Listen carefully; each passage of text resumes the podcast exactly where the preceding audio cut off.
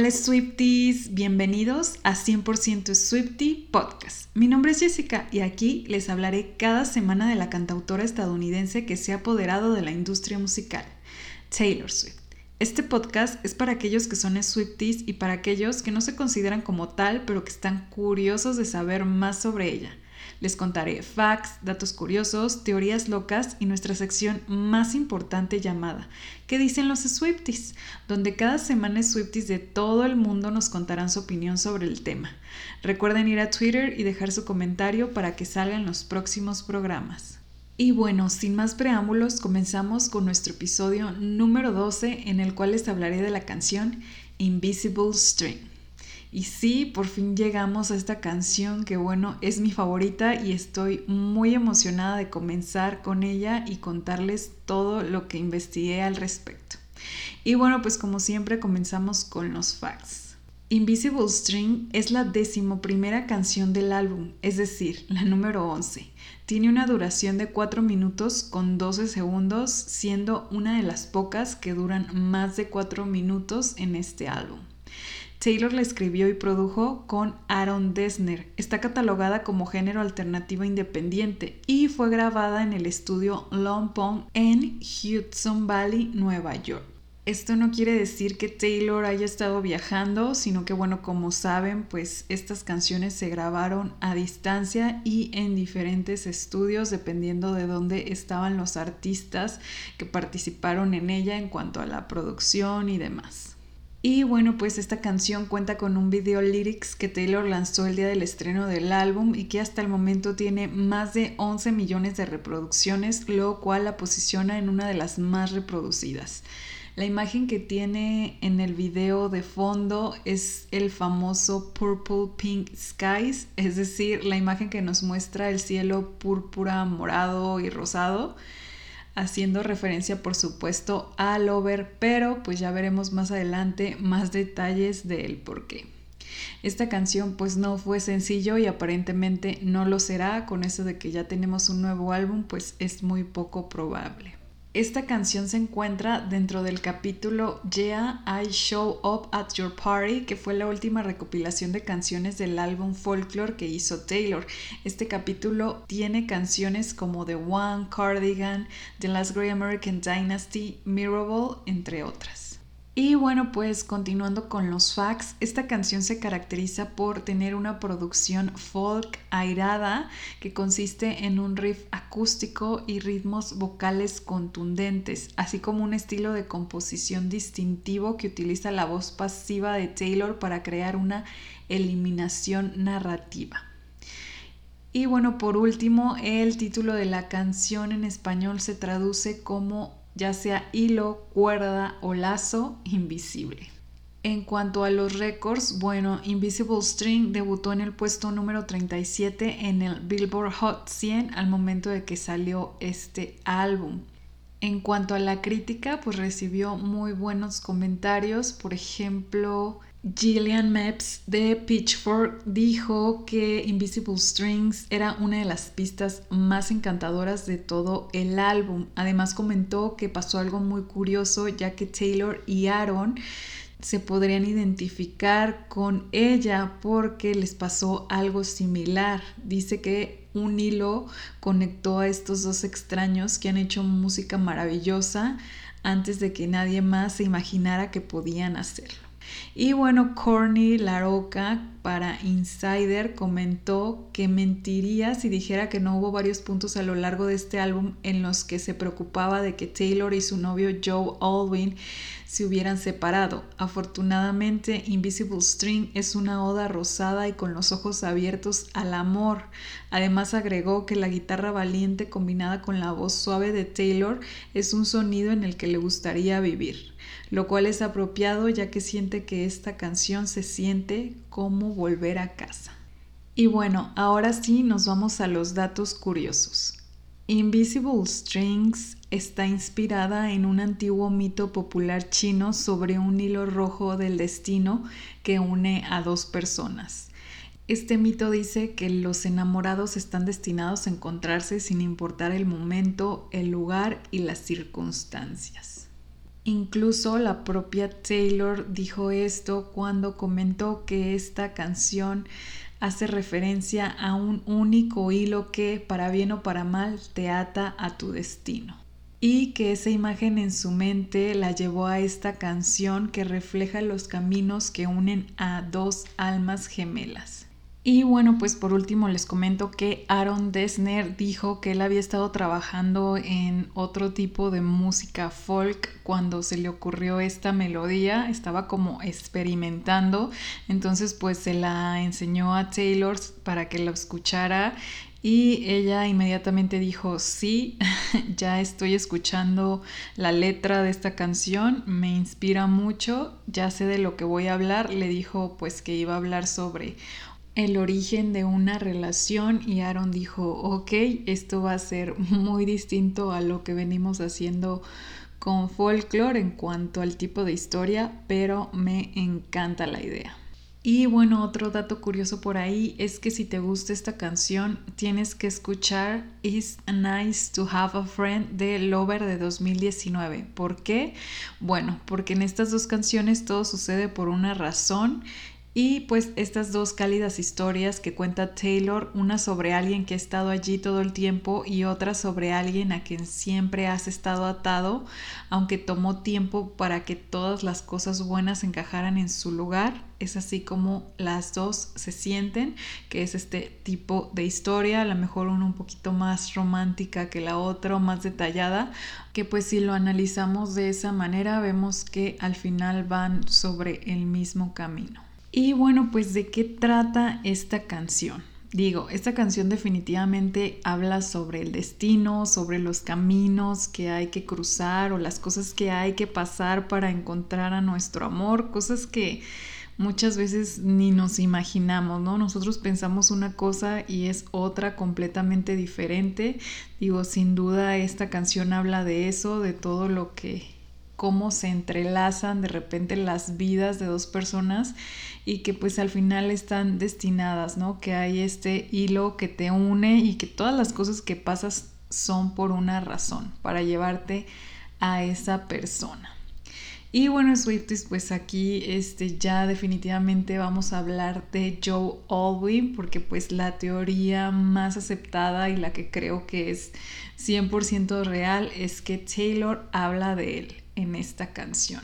Y pues eso la convertiría en una de las canciones más personales de folklore, ya que Taylor pues reflexiona sobre el viaje que la llevó a su relación con su novio y bueno, comienza recordando sus sueños de adolescente, de conocer a su compañero de vida, después al mismo tiempo del otro lado del Atlántico pues se encuentra Joe trabajando en Londres y bueno pues Taylor continúa expresando gratitud por los romances que no funcionaron ya que bueno, al final la llevaron a encontrar la relación que la ha llenado de tanta satisfacción, que es con nada más y nada menos que Joe Owen.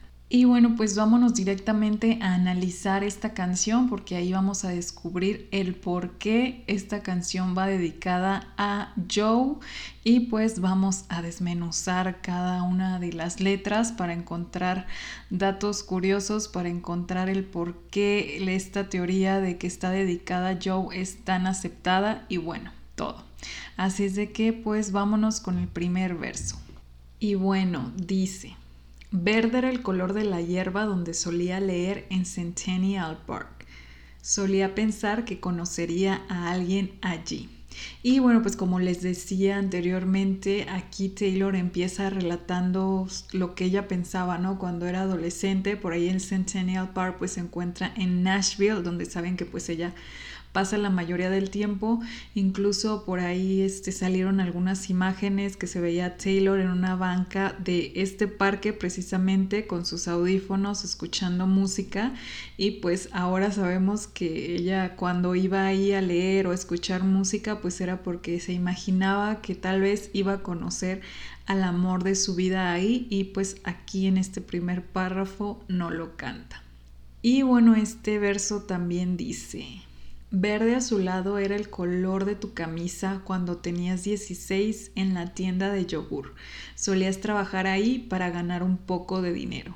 Que aquí es lo que comentábamos también, Taylor ya se va hacia el otro lado del continente, se salta a donde estaba pues Joe en su momento como de forma paralela, ¿no? Mientras ella estaba por acá en el Centennial Park, pues Joe estaba trabajando en una tienda de yogur. ¿Y por qué se dice que es Joe? Porque bueno, al parecer hay varias cosas que apuntan a que él sí efectivamente trabajó en esta tienda y pues lo hacía mientras conseguía más trabajos como actor para ganar un poco más de dinero. Y por ahí, fun fact, salieron muchísimos memes que decían, imagínense a Taylor preguntándole a Joe, oye, ¿de qué color era tu camisa cuando trabajabas ahí? Porque necesito escribir una canción sobre eso.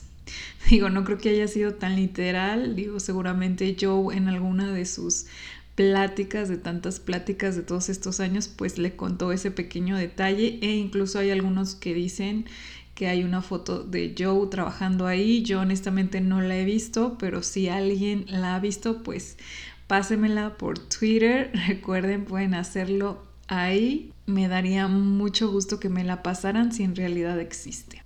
Pero bueno, lo que definitivamente fue real es que Joe trabajó en uno de estos lugares de frozen yogurt o yogur helado porque en enero del año pasado se lo reveló a la revista Red Magazine diciéndoles que bueno, sí, trabajó efectivamente ahí y lo hizo cuando era un adolescente.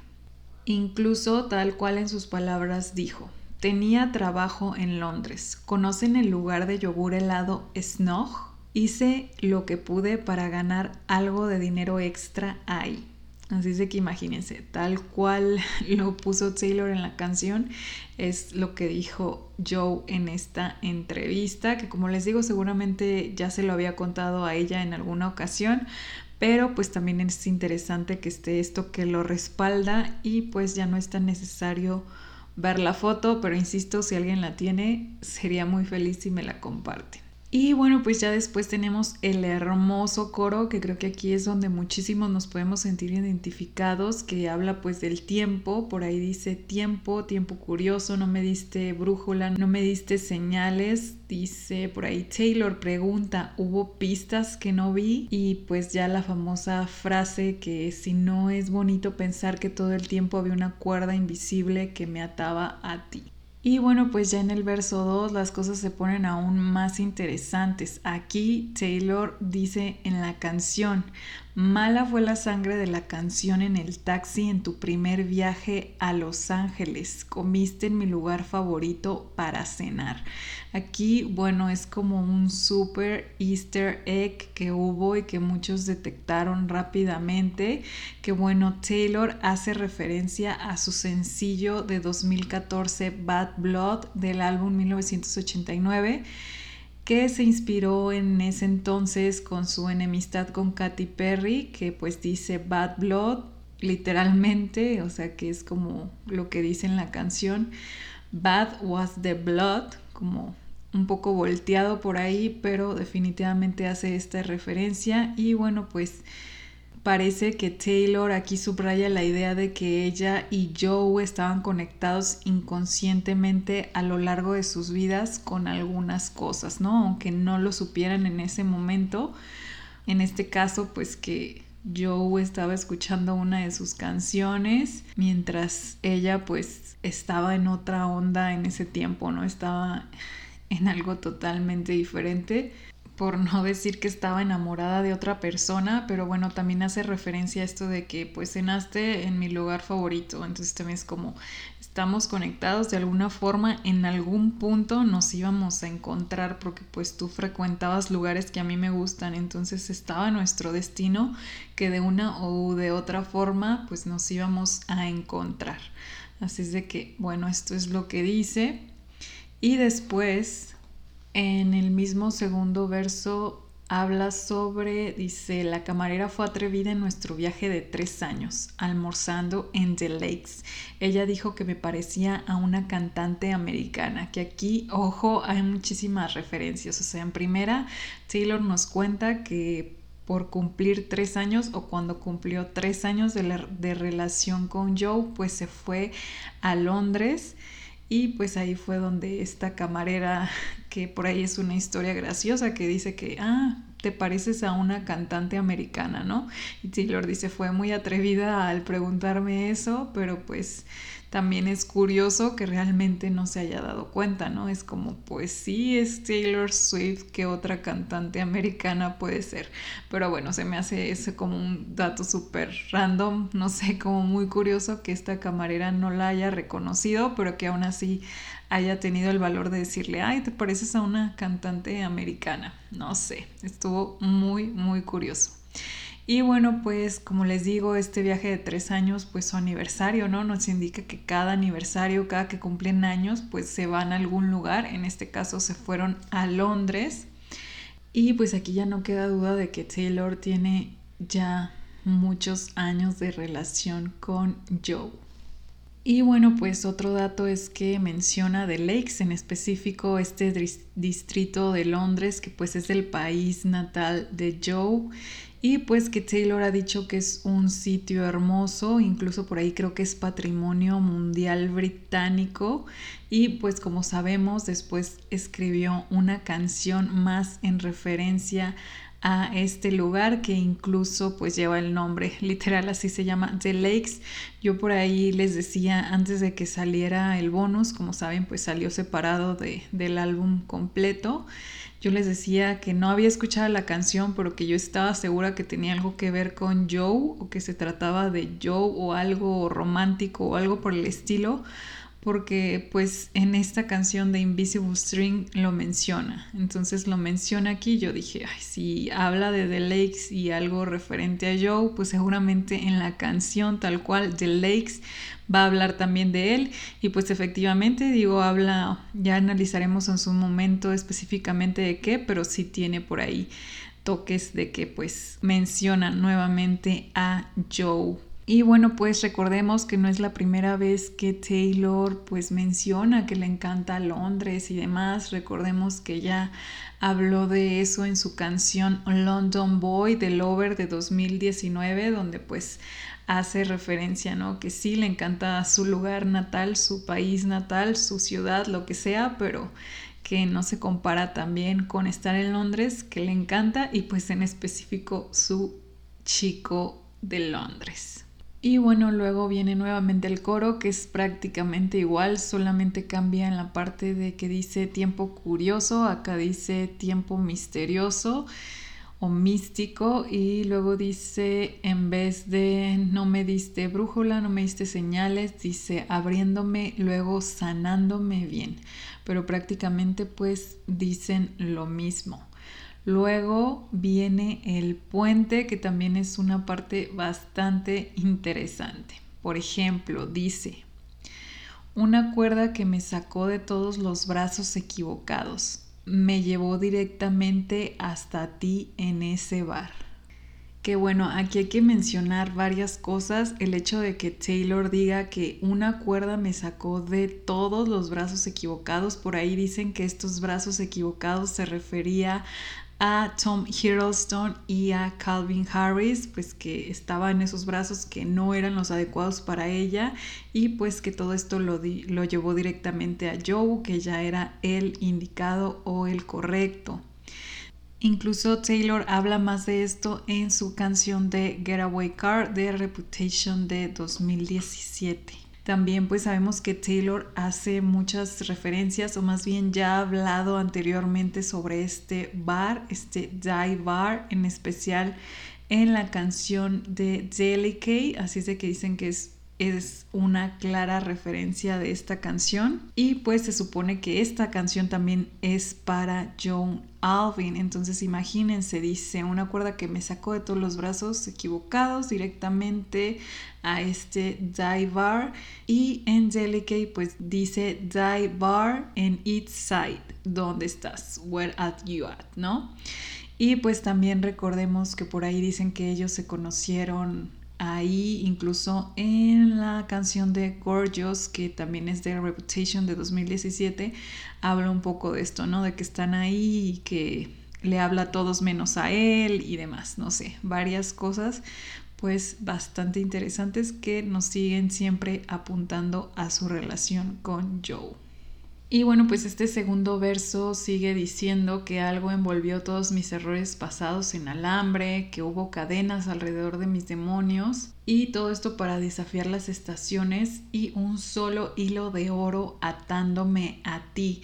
Que aquí, bueno, sabemos muchos de nosotros que Taylor se refiere al amor en este color golden, en este color oro. Entonces aquí hace referencia nuevamente a eso. Como recordaremos, no es la primera vez que lo hace, como les digo, aparte de las entrevistas y demás donde habló de esto, pues en la canción de Daylight, The Lover de 2019, dice eso, ¿no? Habla, habla sobre que ella pensó que, que el amor era de color rojo intenso, haciendo referencia a otro de sus álbums y de repente dice, pero no, o sea, ya me di cuenta que tiene este color oro, este golden. Y bueno, pues ya en el tercer verso Taylor va cerrando un poco la historia. Dice que frío era el acero de mi hacha para cortar a los chicos que rompieron mi corazón. Y dice, ahora les mando regalos a sus bebés. Que aquí, boom, otra gran referencia, otro gran easter egg que muchos descubrieron y que pues está bastante interesante también porque bueno, esto es posiblemente un guiño a Joe Jonas y pues a su esposa Sophie Turner que actualmente tienen a su primera hija. Como saben, por ahí Taylor siempre les manda regalos a sus amigos que tienen hijos, generalmente una mantita que borda ella este, personalmente. En el caso de Joe y Sophie, pues no mostró nunca Sophie este regalo que le mandó Taylor, a lo mejor por ser discreta. Eh, yo creo que seguramente le agradeció y pues algunas otras celebridades sí lo han mostrado, como es el caso de Gigi Hadid y de Katy Perry. Así es de que yo creo que también fue el caso, pero solamente ellos no lo publicaron, no lo hicieron público, pero seguramente también les mandó un regalo similar.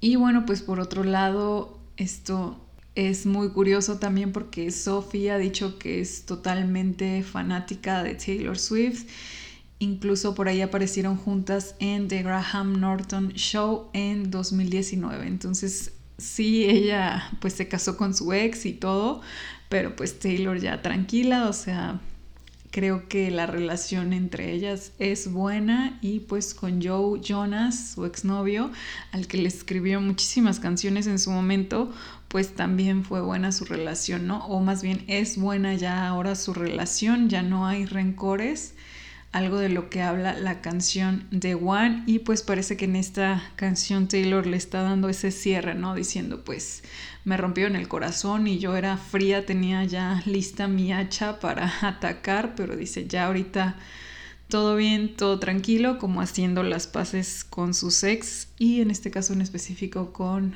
Joe Jonas. Y pues sí, realmente me parece una gran referencia. Es como, imagínense, pasé de todo este odio, rencor, a ahora hasta les mando regalos a sus bebés.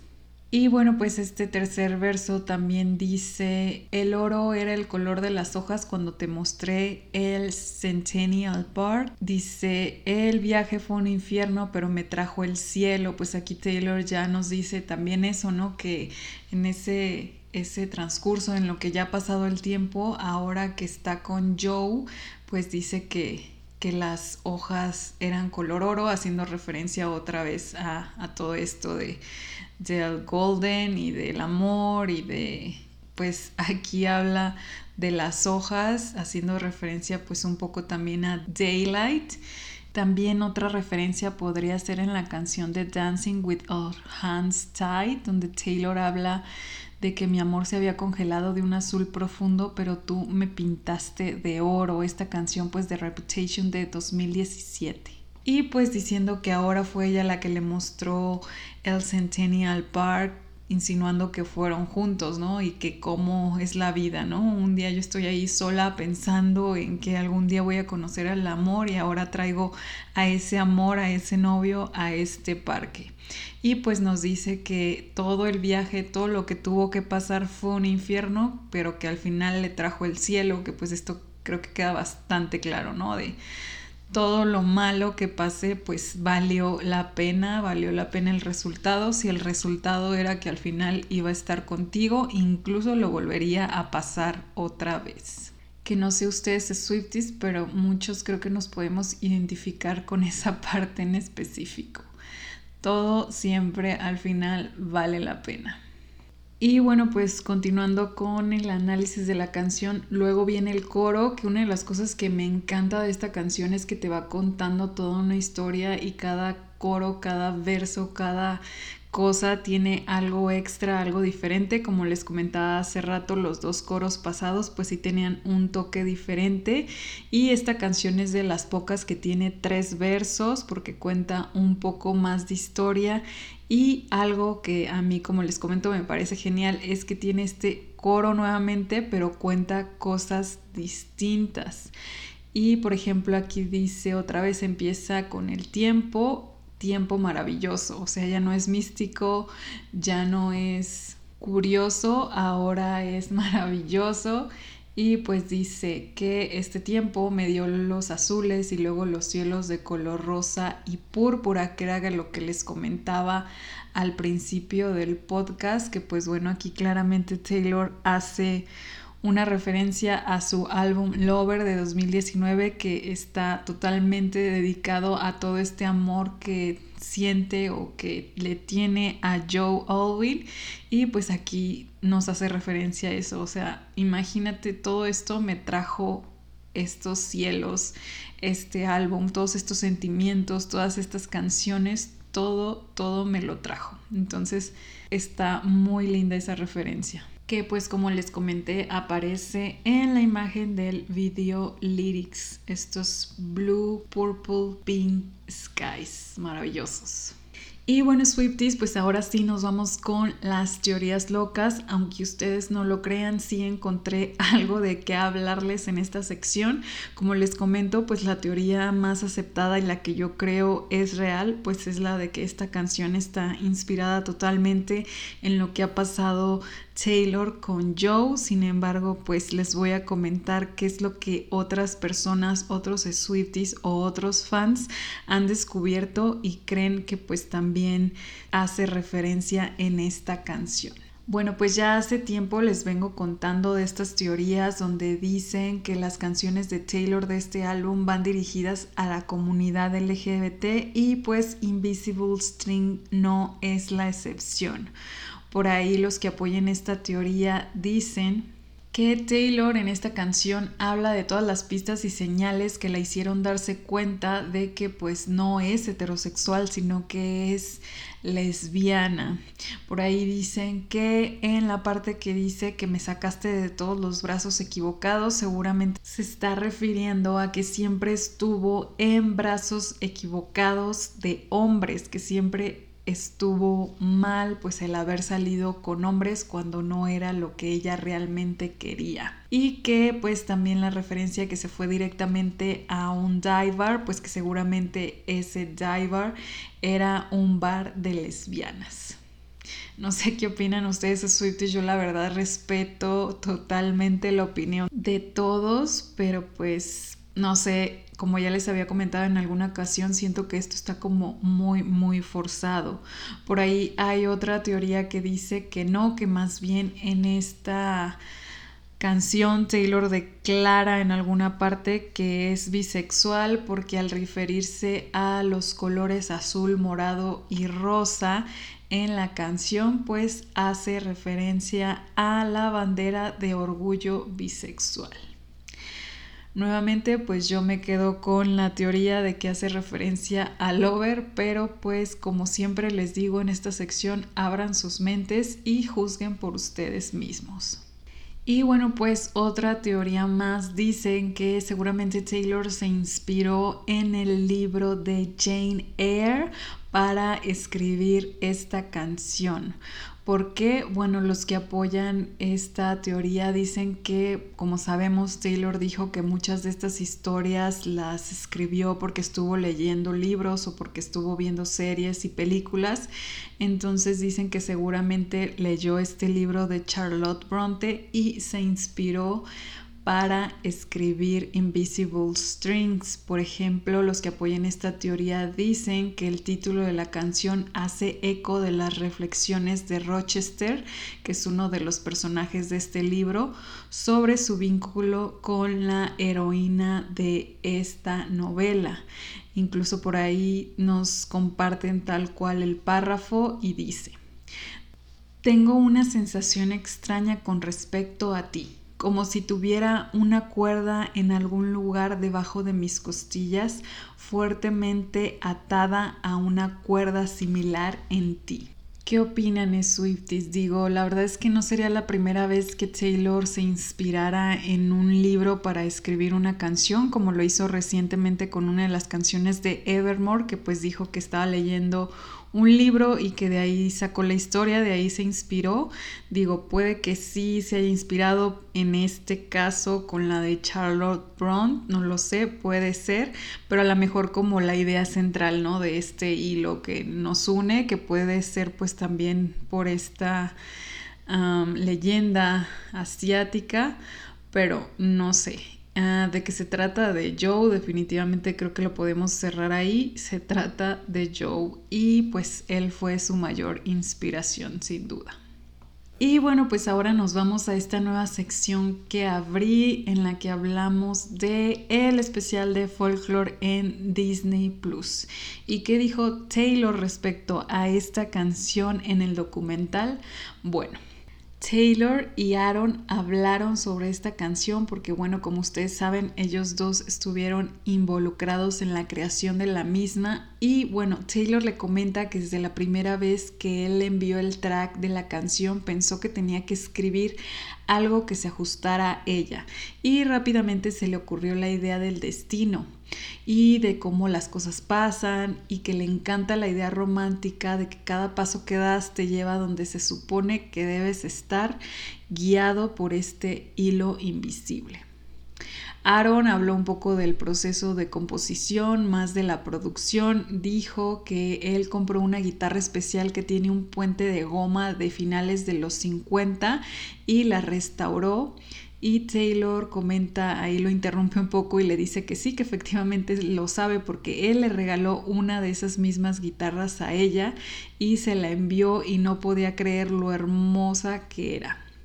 Y bueno, ya sigue hablando Aaron Desner en cuanto a esto. Dice que esta guitarra es la que hace que este puente apague las cuerdas y suena muy vieja, como si la canción que escribió Taylor fuera hecha para ella. Dice que fue muy divertido componer con ella y que de hecho fue la primera canción que compuso con esa guitarra que les digo que es de los finales de, los 50 y que está restaurada y que le encanta y que le regaló una Taylor. Y bueno, pues dice que la canción es definitivamente sobre el destino y que le pareció que era una gran coincidencia que ellos estaban como destinados a tocar juntos porque tenían mucha química y se les daba muy natural, como si hubieran estado juntos en un cuarto haciendo esta canción y no a la distancia como realmente pasó.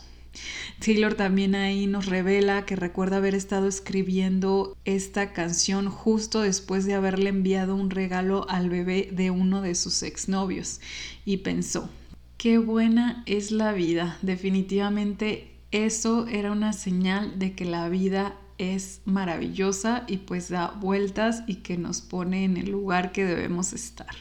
Y pues así cierra Taylor y ya se va a cantar la canción que seguramente ustedes ya la han escuchado. Tiene un toque aún más acústico, pero es muy muy linda también. Invisible String en pues este estudio. Y bueno, pues ahora nos vamos a la sección que dicen los Swifties. Muchísimas gracias a todos los que nos escriben su opinión, de verdad se los agradezco muchísimo.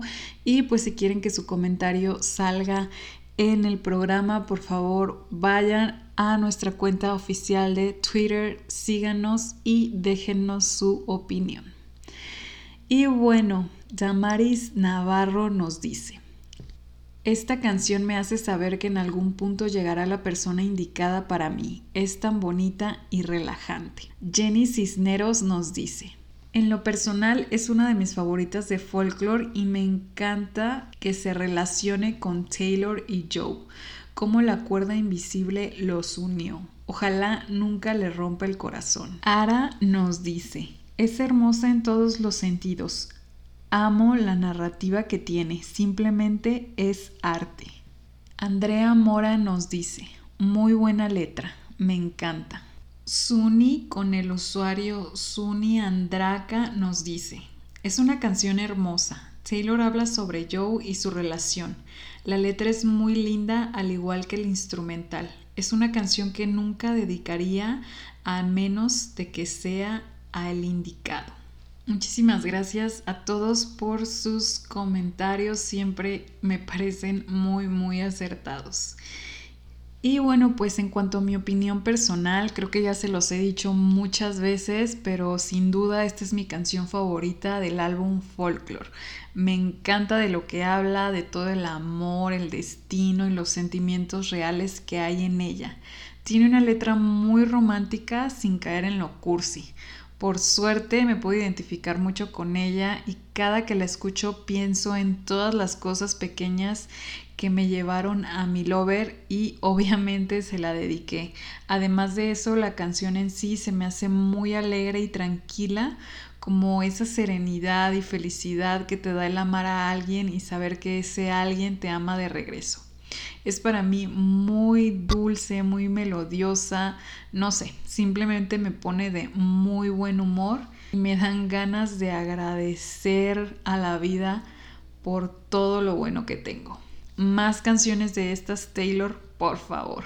me encanta que esté tan enamorada y agradezco a Joe por inspirarla.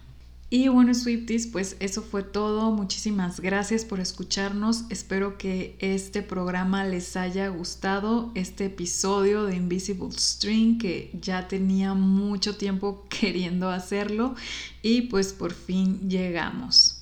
Recuerden seguirnos en todas las redes sociales como arroba.